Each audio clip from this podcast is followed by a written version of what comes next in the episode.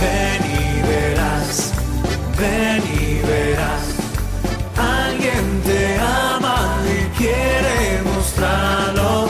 Ven y verás, ven y verás lo que Jesús te tiene preparado. Ven y verás con el Padre Miguel Ángel Morán.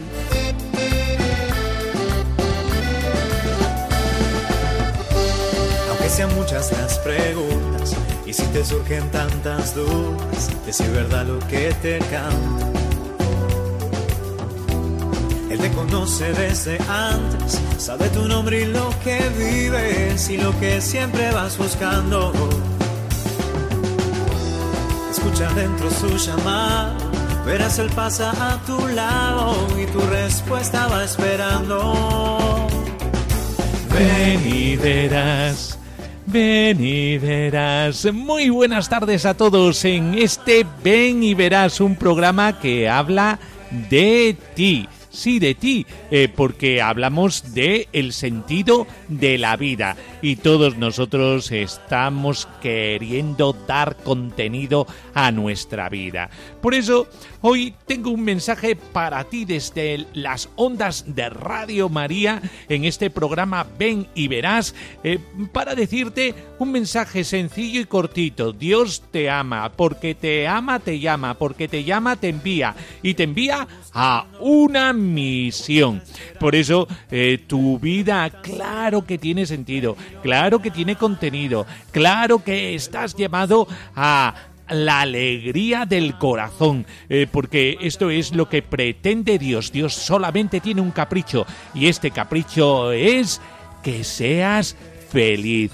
Por eso, sé feliz, unido a Cristo. Solo en Jesucristo tiene el contenido el ser humano. Desde Jesucristo todos nosotros nos comprendemos en nuestra integralidad.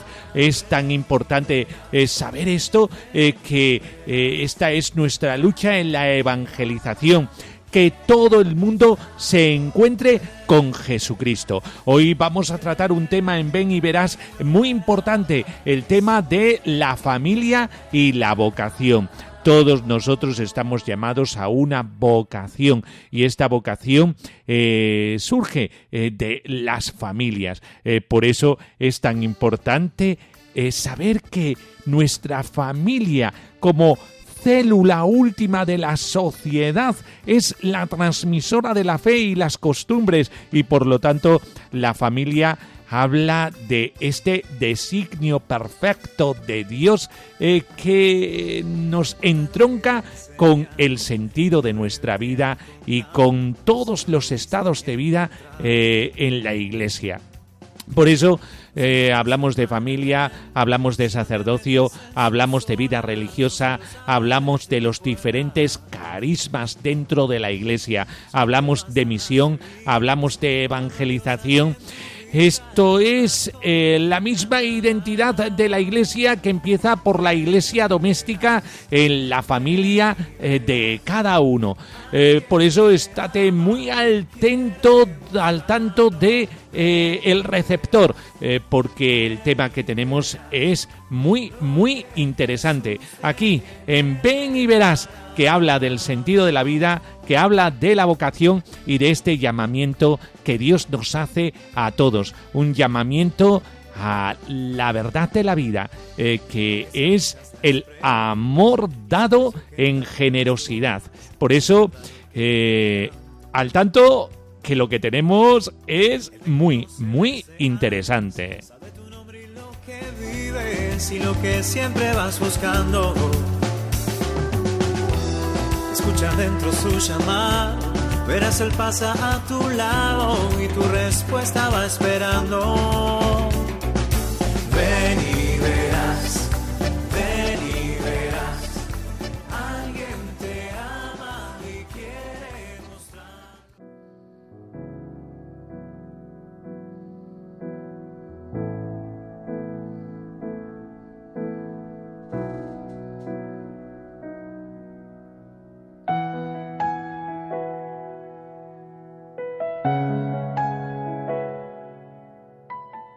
Oración.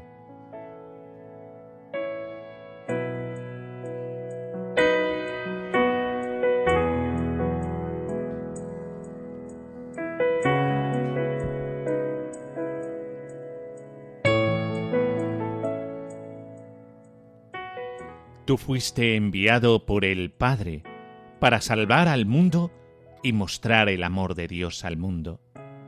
Tú cumpliste la promesa del Padre, que llamas a cada uno por su nombre. Haces recostar en verdes praderas a aquellos que secundan tu llamada. De este modo, con tus palabras, con tus gestos y con tus signos, fuiste haciendo palpable, visible y concreto el amor de Dios al mundo.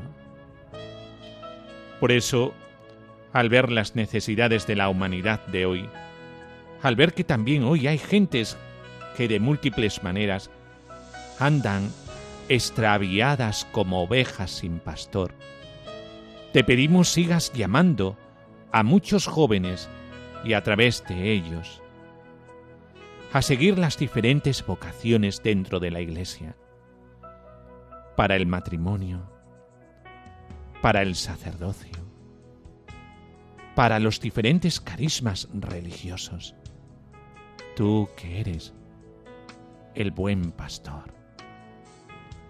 Que tu madre, que te concibió por obra del Espíritu Santo, te llevó en su seno, te dio a luz y te recostó en un pesebre, te vio crecer en estatura, sabiduría y gracia, que conservaba y meditaba todo en su corazón, que estuvo contigo al pie de la cruz, y tú nos entregaste como madre, mueva el corazón de muchos jóvenes a responderte generosamente por el camino del Evangelio.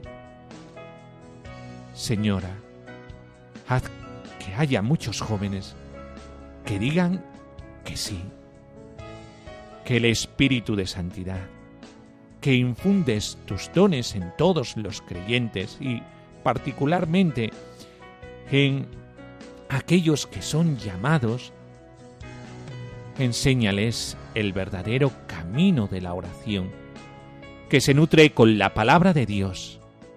Ayúdales a escrutar los signos de los tiempos para ser fieles al espíritu del Evangelio y portadores de todos los misterios de Dios. María, Virgen de la Escucha, aquella que ha engendrado al Verbo, lleva a tu Hijo la súplica de tu iglesia, que quiere contar con todos aquellos que sigan el camino de tu Hijo Jesucristo, para que todos encontremos nuestra felicidad. Amén.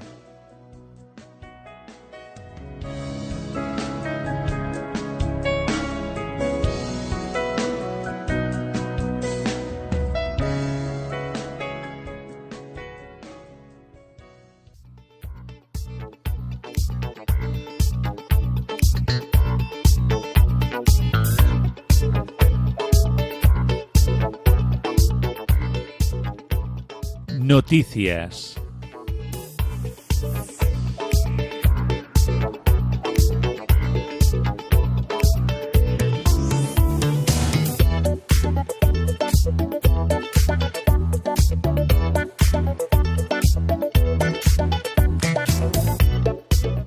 Pastoral en los tiempos de pandemia. El equipo de pastoral vocacional de Argentina eh, quiere hacerse con la pastoral vocacional en estos tiempos tan eh, peculiares de la pandemia, eh, que llegó también, por desgracia, a Argentina como ha llegado a tantos otros países del mundo y llevó al aislamiento social y obligó a guardar las agendas y programas en los que cajones y pensar un modo distinto de seguir trabajando vocacionalmente.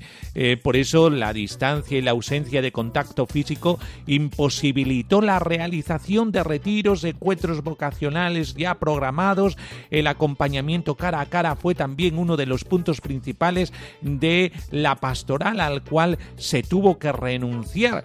Toda una serie de circunstancias inesperadas que eh, llevó a tener que innovar el modo de seguir acompañando a los jóvenes. En este sentido, el Papa Francisco dijo que la pastoral vocacional tiene por finalidad ayudar al joven a elegir la vocación de su vida, ayudarlo a que tengan un diálogo con el Señor y que aprenda a preguntarle ¿qué quieres de mí? Por tanto, la innovación que se tenía que llevar a cabo tenía que seguir esta línea de apoyar y ofrecer instrumentos para que los jóvenes siguiesen dialogando con Dios y preguntándole sobre su vocación.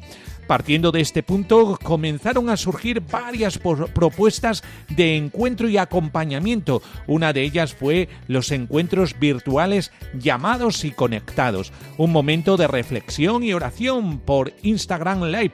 Estos encuentros estaban divididos en tres momentos a lo largo del día, donde eh, se encontraban los seguidores de Instagram. Cada momento tenía un tinte, bien formativo, con alguna charla o reflexión bíblica, o más espiritual de encuentro personal con Dios por medio de una adoración eucarística podemos decir que si bien este tiempo se está convirtiendo en una oportunidad de aprender nuevas formas y medios de trabajar la pastoral eh, vocacional, también se tomó eh, se tornó eh, un hermoso tiempo para el encuentro con los equipos vocacionales, encuentros virtuales que buscan el acompañamiento y formación de los mismos. Otro punto en el que eh, se está enfocando la sistematización de estas actividades vocacionales, retiros, encuentros, adoraciones vocacionales, charla formativa, el hecho de que se haya limitado la movilidad por las tierras de Argentina eh, hace que se desarrolle eh, otra forma de cimentar la pastoral vocacional eh, de una forma duradera. Y por eso la pastoral vocacional intenta abrirse paso en la nueva realidad de cuarentena y aislamiento, una oportunidad que Dios nos presenta para recrearnos en la misión que nos encomendó, despertar la inquietud vocacional en los jóvenes y acompañarlos para que puedan responder con generosidad al proyecto que Dios tiene pensado para cada uno. Por eso, los medios de comunicación social al servicio de la pastoral vocacional. Hoy o somos creativos o morimos. Por eso, eh, al tanto de todas estas iniciativas que desde la pastoral vocacional de cada país eh, quiere eh, realizar para eh, estar en contacto con los jóvenes. Ánimo y a ser creativos.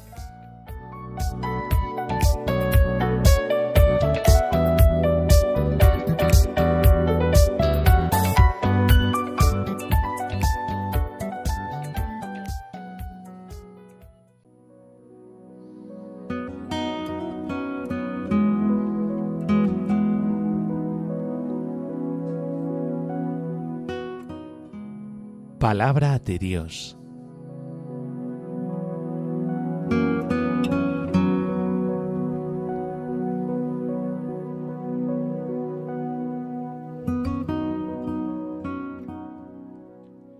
Entonces me fue dirigida la palabra de Yahvé en estos términos. Antes de haberte formado yo en el seno materno te conocía, y antes que nacieses te tenía consagrado yo profeta de las naciones te constituí. Yo dije, Ah, Señor Yahvé, mira que no sé expresarme, que soy un muchacho. Y me dijo Yahvé, no digas, soy un muchacho, pues a donde quiera que yo te envíe irás, y todo lo que te mande dirás. No les tengas miedo que contigo estoy yo para salvarte. Oráculo de Dios.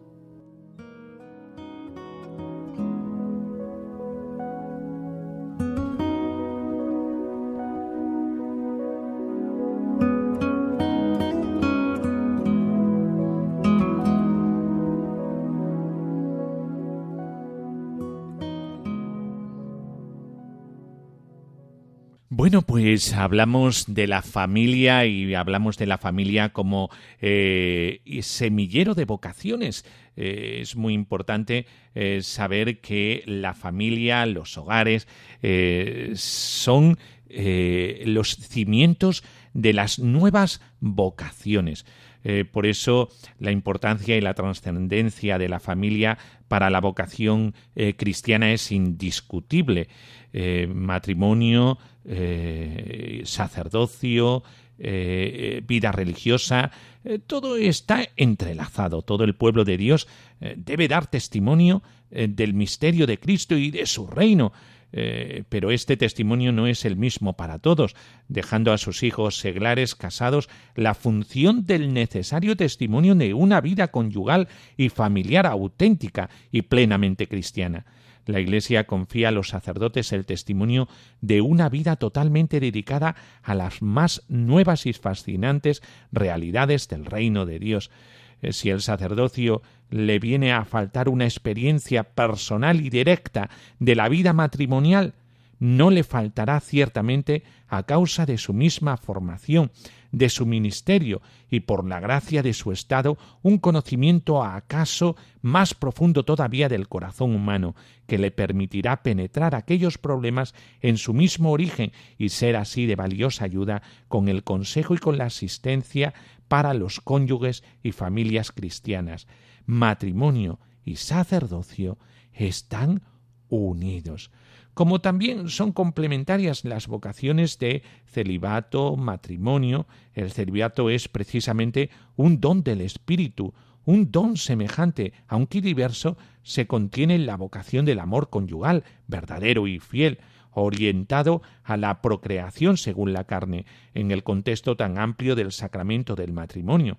He sabido que este don es fundamental para construir la gran comunidad de la Iglesia, pueblo de Dios, pero si esta comunidad quiere responder plenamente a su vocación en Jesucristo, será necesario que se realice también en ella, en proporción adecuada, ese otro don, el don del celibato, por el reino de los cielos. Por eso, todas las vocaciones son complementarias. Eh, ¿Qué es más importante, el matrimonio o el sacerdote, el sacerdocio? Eh, son discusiones eh, que no van a nada. Eh, es tan importante el matrimonio como el sacerdocio. Eh, ¿Por qué? Porque ambos son necesarios en la vida de la Iglesia.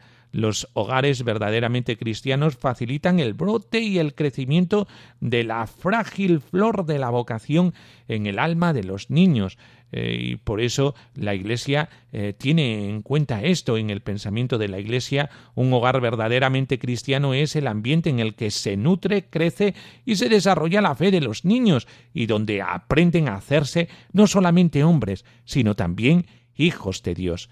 Eh, por eso el número de vocaciones índice de la salud moral de las familias, porque el problema del número suficiente de sacerdotes afecta de cerca a todos los fieles, no sólo porque de él dependa el futuro religioso de la sociedad cristiana, sino también porque este problema es el índice preciso e inexorable de la vitalidad de fe y amor de cada comunidad parroquial y diocesana testimonio de la salud moral de las familias cristianas, donde son numerosas las vocaciones al estado eclesiástico y religioso, se vive generosamente de acuerdo con el Evangelio. Por eso, sí, el matrimonio tiene que ver con el sacerdocio, el sacerdocio tiene que ver con el eh, matrimonio y la vida religiosa eh, nace eh, de lo que los niños van viendo en el contexto del hogar santidad matrimonial y vocación de los hijos, claro que sí. Los cónyuges cristianos, en virtud del sacramento del matrimonio, por medio del que significan el misterio de la unidad y del fecundo amor entre Cristo y la Iglesia y de él participan, se ayudan mutuamente para ser santos en la vida conyugal y en la aceptación y educación de los hijos, y así eh, tienen su propio don en el pueblo de Dios dentro de su estado de vida y condición. En esta que podríamos decir iglesia familiar, los padres deben de ser para sus hijos los primeros predicadores de la fe, con la palabra y con el ejemplo, y conviene que alienten la vocación propia de cada uno, con especial cuidado la vocación sagrada. ¿Necesidad de sacerdotes santos para evangelizar a las familias? También en el curso de una eh, de las sesiones eh, del, de eh, uno de los sínodos del 80, la Madre Teresa de Calcuta habló así a los obispos reunidos Dadnos santos sacerdotes, enviadnos sacerdotes santos como siervos de Cristo, administradores de los misterios de Dios, y ¿De dónde deben salir estos sacerdotes sino de las familias que viven en el Espíritu de Cristo? Por esto se ha indicado el signo de la unión entre la vocación familiar y la vocación sacerdotal. Esto eh, sucedió el, el, 12 eh, de noviembre de 1980 eh, con la Madre Teresa de Calcuta y San Juan Pablo II. la Madre eh, sabía muy bien Santa Teresa de Calcuta eh, dónde eh, radica la vocación y tiene su raíz en las familias, familias cristianas. Muchas veces nosotros nos encontramos con familias que no son generosas, que los hijos tienen cierta inquietud vocacional y las familias eh, con tal de que los niños no vayan al seminario, eh, ponen toda clase de pegas. Nos encontramos con esta realidad. Claro que sí que nos encontramos con esta realidad.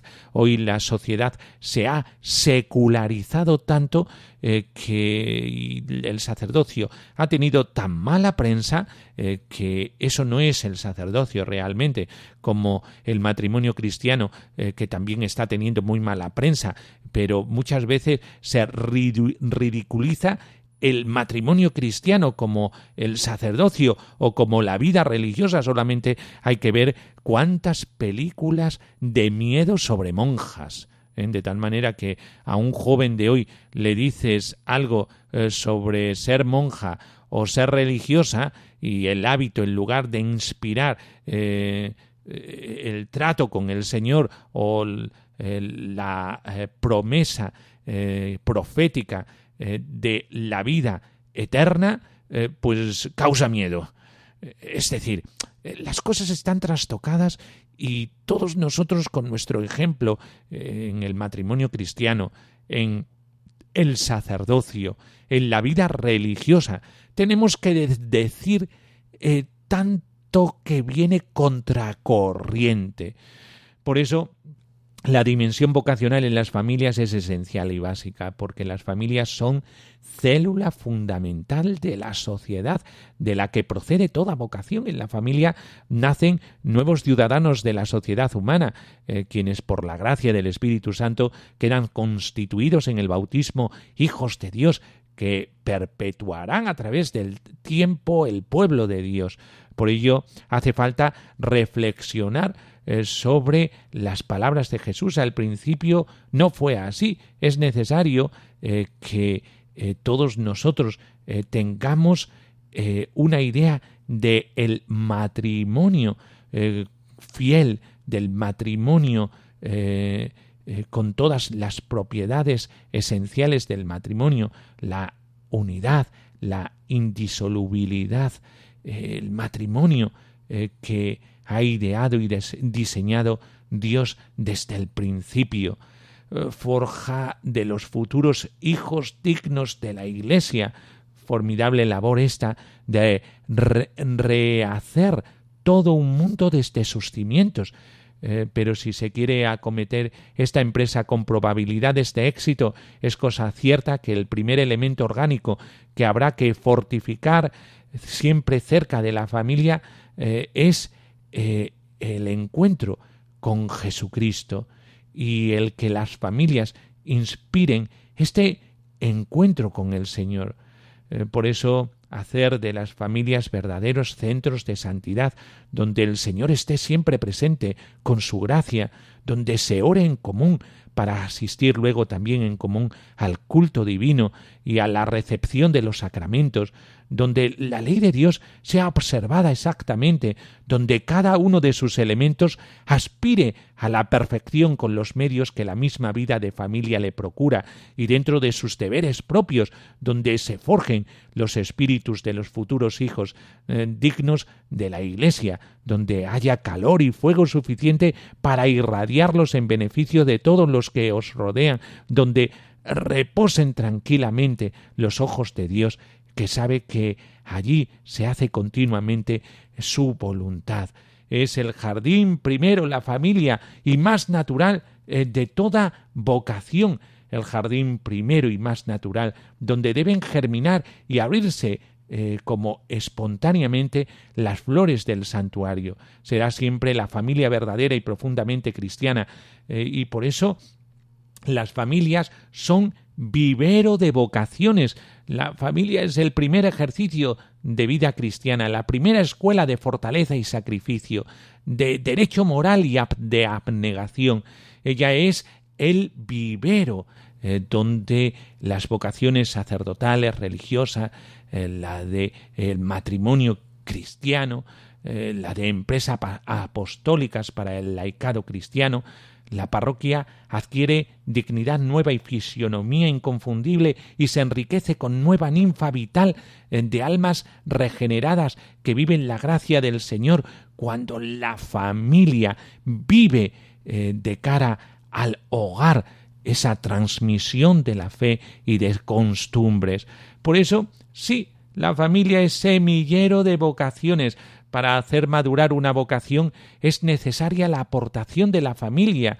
Y por eso es necesario eh, que todos tengamos en cuenta que la familia es el lugar primogenio, donde eh, tiene eh, acceso la futura vocación a los diferentes estados de vida cristiana a lo que la voluntad de Dios quiere. Es campo y fermento vocacional, campo por excelencia, donde germinan, se abren, crecen y prosperan las vocaciones a consagrarse por amor al reino de los cielos, vaso de cultivo de la flor de la vocación. Por eso, qué importante es cuidar la familia, estar al tanto de ese proyecto divino que hace eh, que signifique para las vocaciones algo tan espectacular como lo que hemos venido comentando. Haz de tu familia un santuario y allí pon en el centro a Jesucristo y a nuestra Madre, la Virgen María, aquella eh, que es regazo eh, sólido para ser fermento de nuevos cristianos, pues eh, vamos a hacer de nuestros hogares y de nuestras familias estas iglesias domésticas eh, donde eh, beban como fuente las nuevas vocaciones para nuestro futuro, un futuro que es un reto apasionado para la nueva evangelización.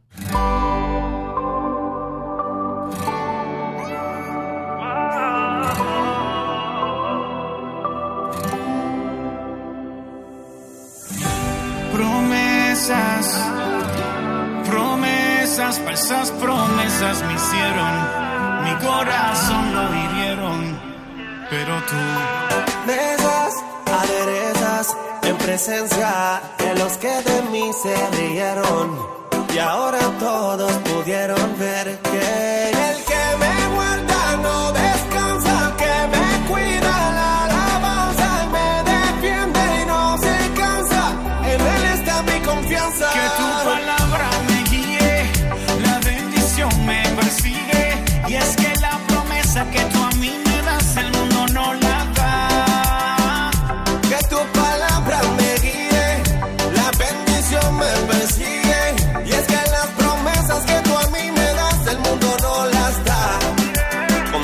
estoy mejor. Contigo estoy mejor. Contigo estoy mejor. El mundo me ofreció diamantes de colores para lucirlos bien y a todos impresionar. Tú me hablaste que hay un cielo sin dolores, donde cae este oro y el mar este cristal. Como mi pensamiento en ti persevera, tú me guardarás en paz, aunque caigan diez mil a mi diestra. Estoy tranquilo, a mí no me tocarán. Ahora me siento navegando en las nubes.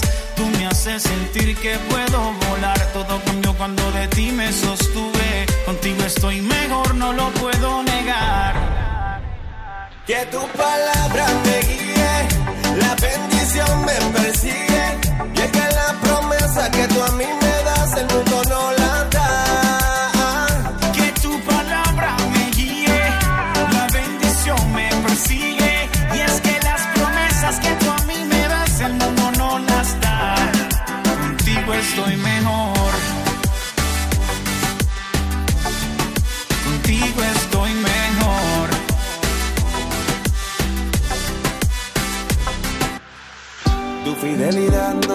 compara, nada de ti me separa. Tu amor me acapara. ¿Qué hice yo pa' que me amaras? Dame de tu abrazo cuando por tu causa todos me rechacen. Tu sangre no tiene reemplazo, yo no he visto un justo que tú desampares. Que tu poder se haga más fuerte dentro de mi debilidad. Aunque ande en valle de mi corazón no temerá. El que me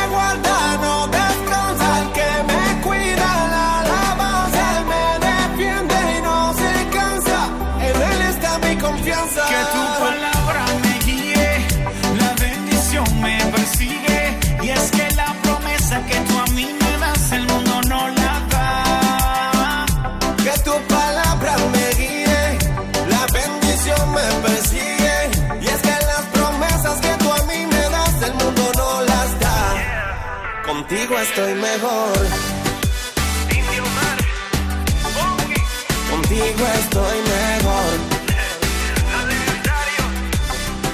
Contigo estoy mejor.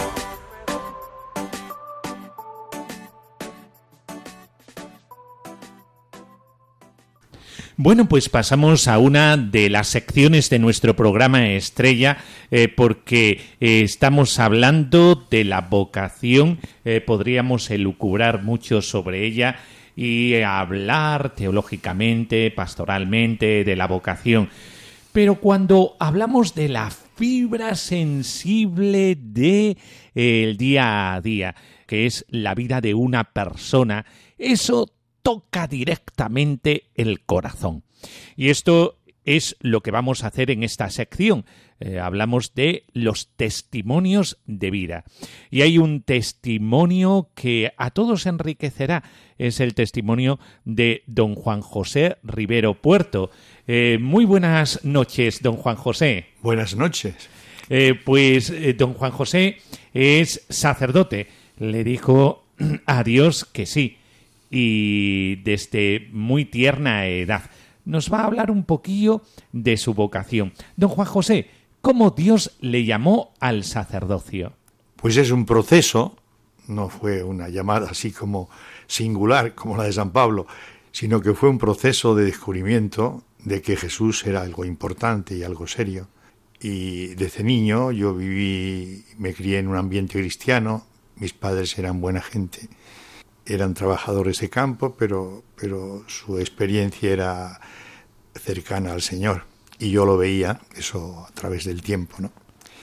Después vine al seminario, en el seminario fui creciendo, discerniendo, oyendo, formándome y poco a poco pues fui descubriendo que merecía la pena seguir al Señor, que había otras cosas muy bellas en el mundo que hacer, pero que era súper bello también vivir con el Señor y hacer ciertamente ser instrumento suyo eh, humilde, pero eficaz para que su reino se estableciese en el mundo.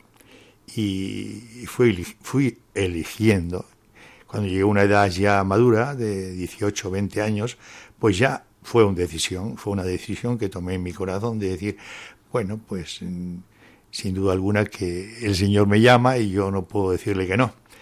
Y me lancé a esta aventura que sin duda alguna ha sido gozosa. Eh, ¿Puede ser llamado un niño desde eh, edades eh, pues eh, infantiles a ser sacerdote, don Juan José? Sí, claro, cómo no.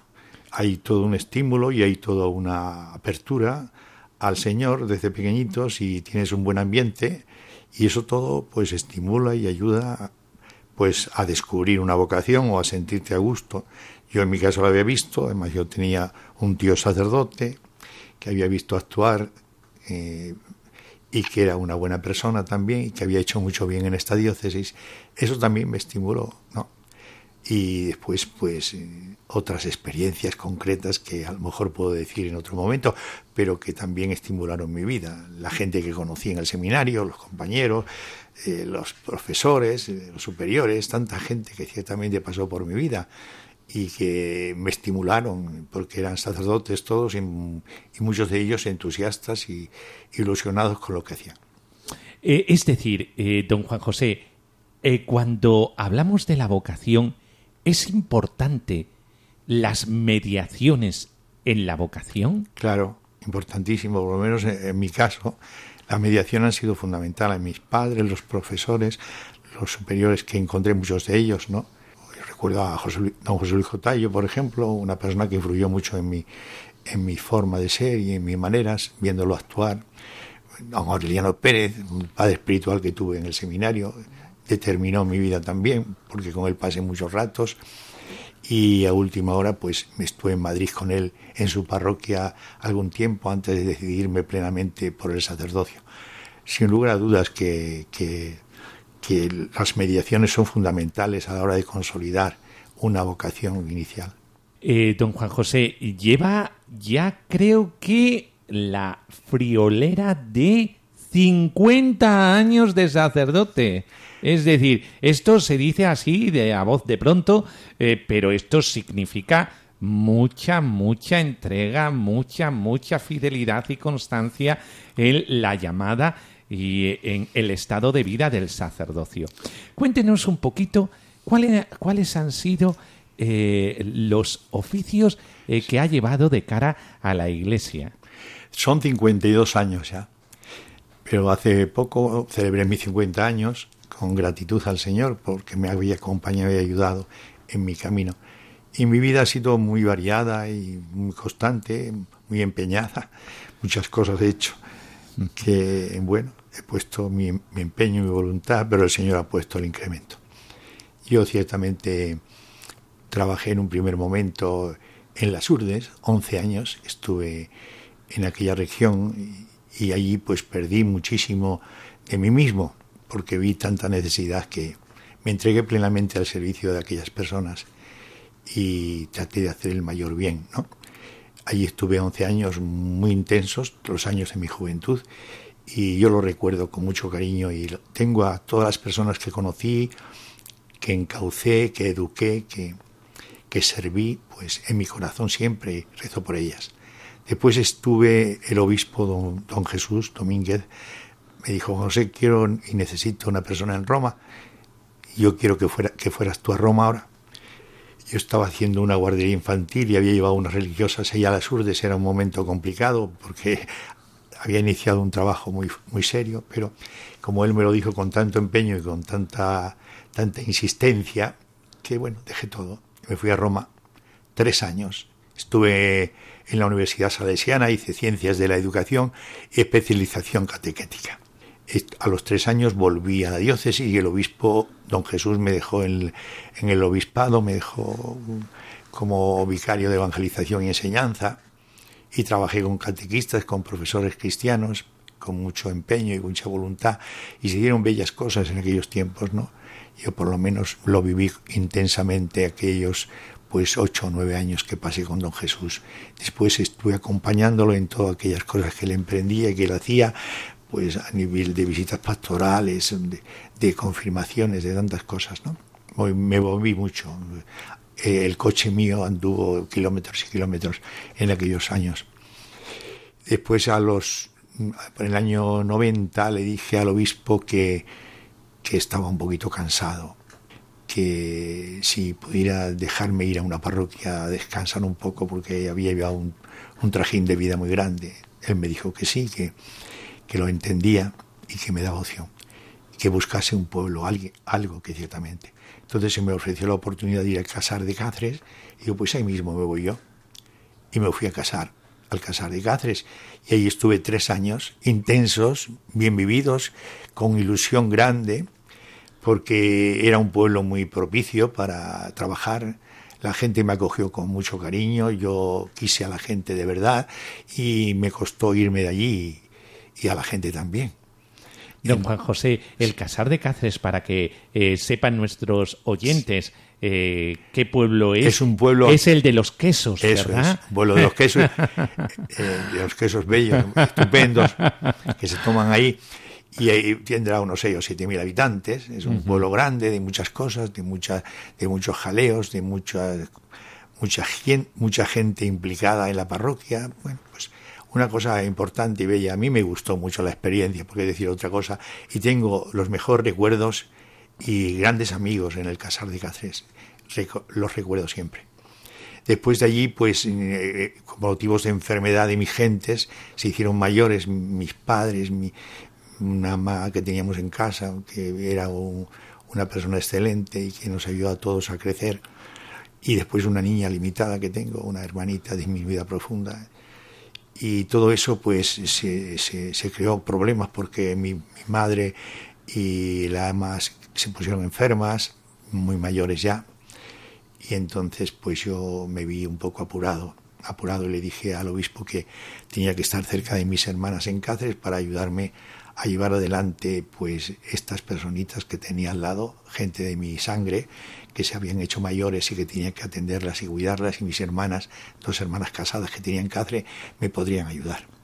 Y don Ciriaco, con gran discernimiento, pues me permitió venir a Cáceres de nuevo y aquí pues mm, me ofreció la parroquia de Fátima, en donde he estado 26 años. He sido como la coronación de mi trabajo porque ha sido una parroquia muy linda, con buena gente, que me hicieron mucho bien muchas personas, compartí mi fe con mucha gente y viví intensamente el momento que se me dio y creo que eso fue muy interesante.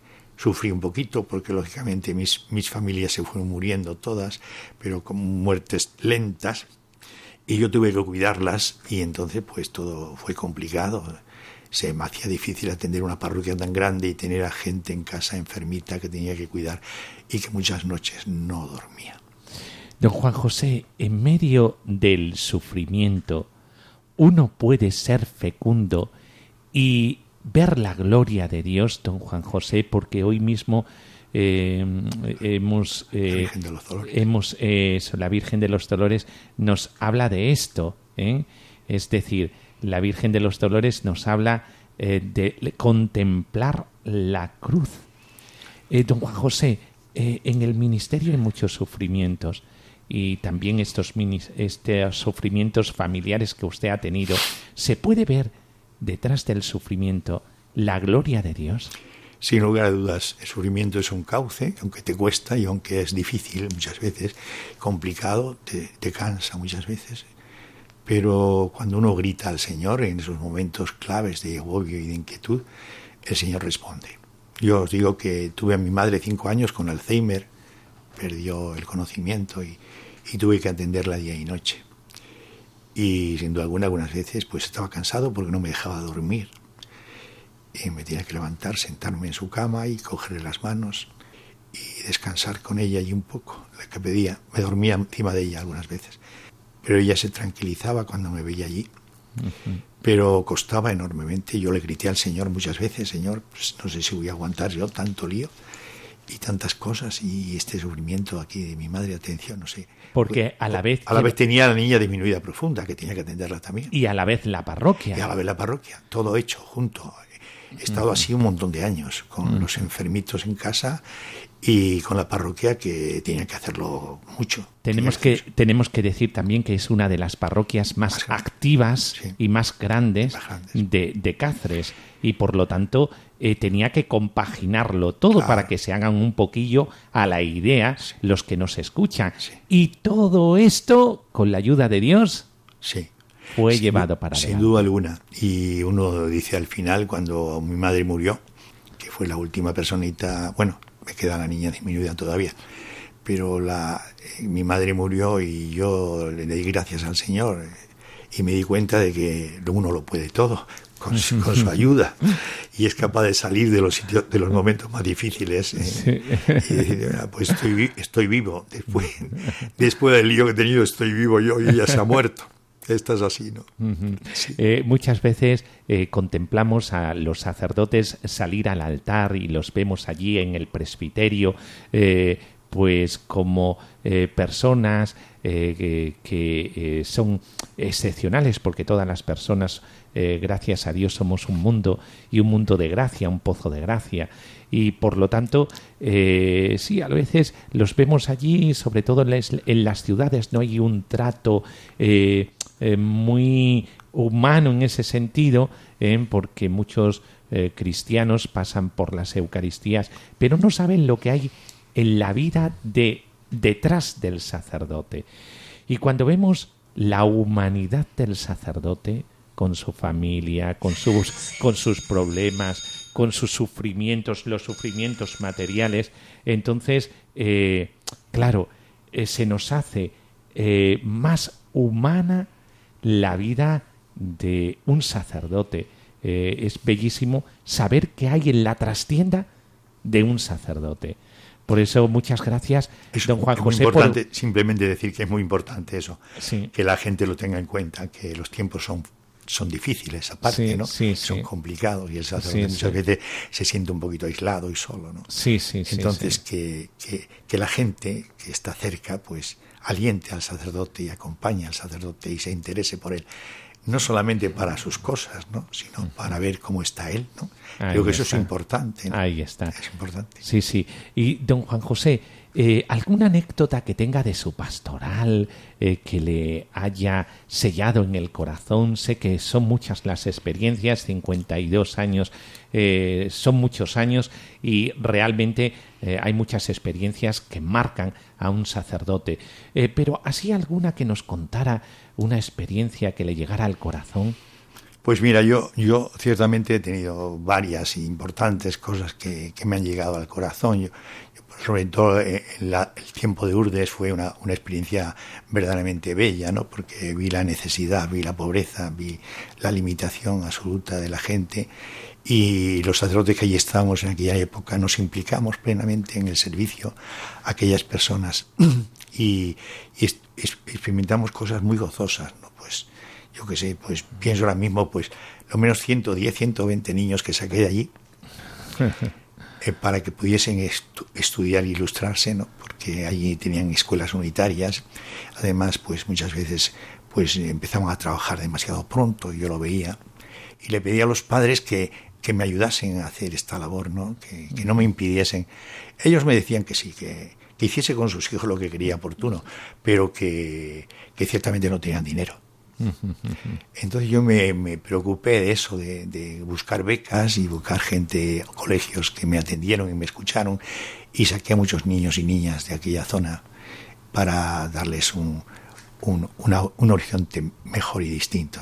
Muchos los tengo aquí en Cáceres, mayores ya casados y están por aquí, muchos de ellos, que cuando me los encuentro pues me da mucha alegría, ¿no? porque ellos también se sienten muy, muy ilusionados de verme y me abrazan. Y, o sea que eso fue una anécdota verdaderamente de empeño, de voluntad y, creo que mereció la pena hacerlo, mereció la pena hacerlo.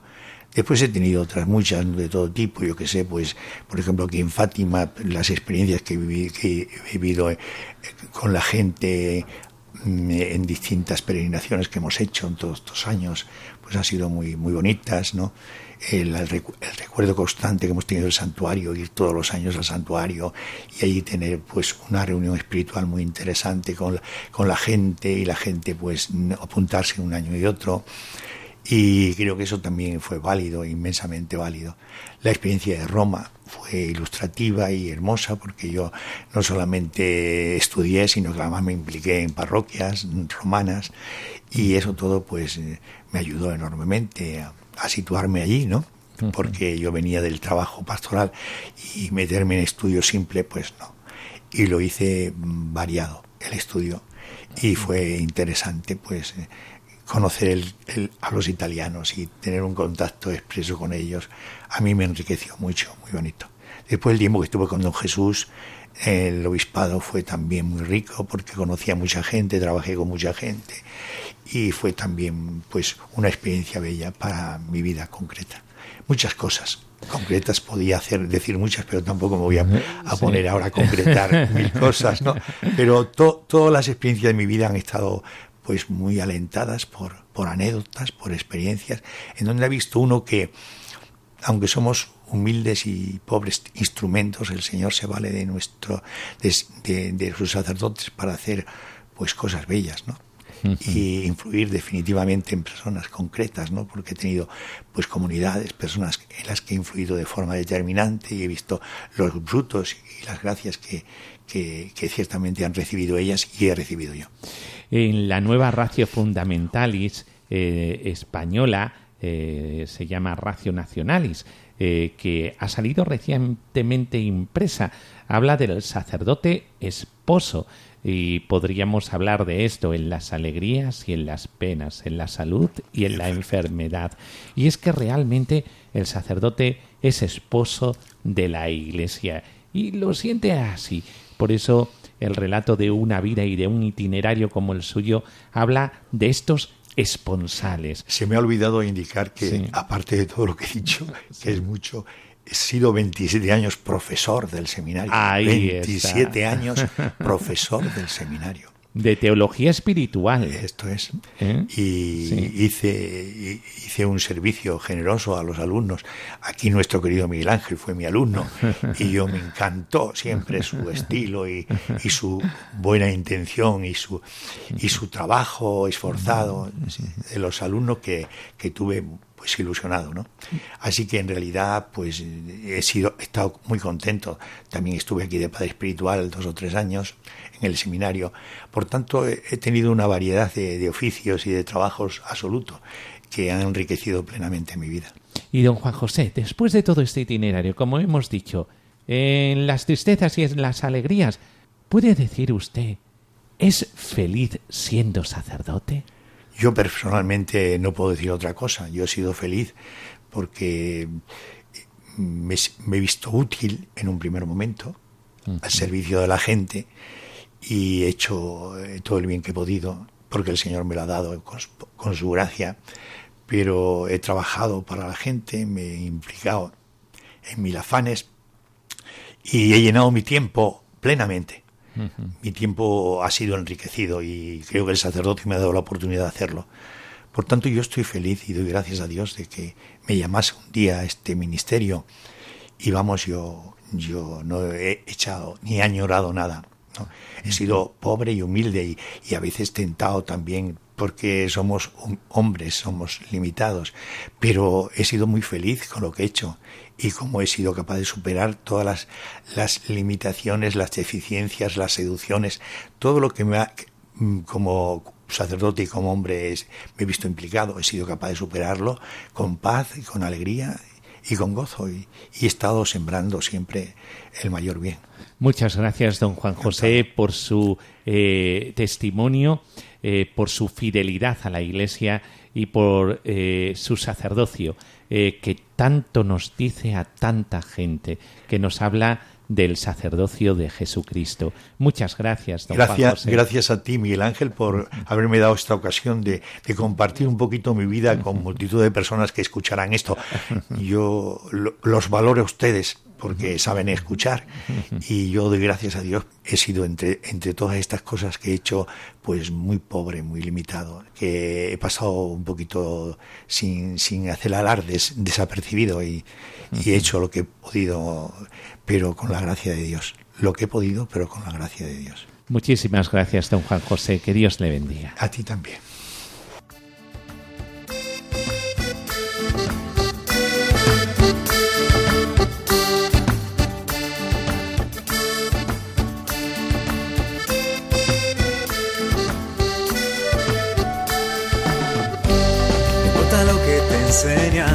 Bueno, pues con este retrato de la fidelidad de un sacerdote que tiene 52 años de sacerdocio y que ha hecho de todo por el reino de Dios, eh, las promesas de Dios se cumplen y el Señor nos regala la felicidad cuando tenemos una vida entregada a los demás como don Juan José. Y es que tu vida también es para entregarla, tu vida también es para donarla y solamente cuando hacemos esto desde Jesucristo eh, se nos regala la felicidad. Por eso qué bueno pedirle a la Virgen María, ya que estamos aquí en Radio María, en Ven y Verás, eh, que decirle, eh, Señora, que yo pueda también decir que sí al proyecto de Dios, a eso que rumia mi corazón y que anda rodeando y rodeando mi vida y que yo me escurro, escurridizo, que no quiero escuchar esto que me reclama mi interior. Lánzate eh, verás que merece la pena eh, entregar la vida a los demás desde la gracia de Jesucristo y su amor. Ya sabéis que podéis poneros en contacto con nosotros a través del correo electrónico ven y verás uno en número arroba radiomaria.es. Vuelvo a repetirlo, ven y verás 1 arroba radiomaria.es y podéis hablarnos de eh, vuestros testimonios, eh, de eh, aquello que aquí en línea podamos nosotros compartir con los demás. por eso, ánimo y ya sabéis, el decir sí a Dios merece la pena. Eh, terminamos con la bendición de Dios, la bendición de Dios Todopoderoso, Padre, Hijo y Espíritu Santo descienda sobre vosotros. Amén. Hasta el próximo día, aquí en Ven y Verás, en Radio María, cómo no, las ondas de la esperanza, las ondas de la maternidad de María que nos abrazan. Hasta el próximo día. Ven y verás, ven y verás